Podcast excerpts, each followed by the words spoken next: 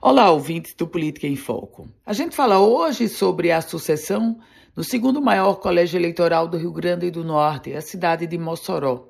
Dois eventos aconteceram nos últimos dias. O primeiro, a inauguração do Diretório Municipal do PL, o PL da capital do Oeste, uma inauguração que contou com a presença do senador Rogério Marinho, presidente da legenda no Rio Grande do Norte, e de diversos deputados estaduais e de deputados federais.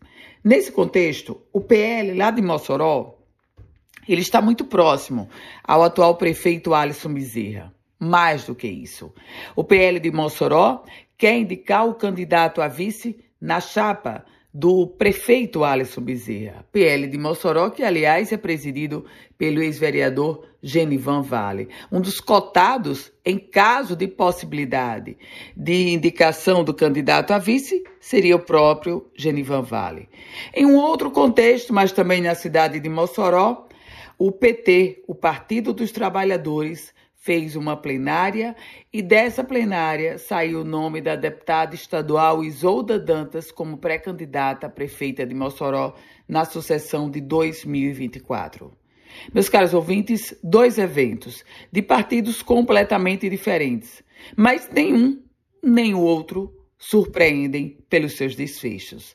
Há muito que o PL de Rogério Marinho vem tentando se aproximar e selar a possibilidade de indicar o candidato a vice de Alisson Bezerra. Há muito também o PT de Mossoró já vem trabalhando o nome da deputada estadual Isolda Dantas. Afinal, aliás, é o nome de Isolda Dantas hoje o único possível do PT de Mossoró. Há uma terceira, digamos, aspas, força lá em Mossoró o grupo da ex-prefeita e ex-governadora Rosalba Ciarline. Para onde vai?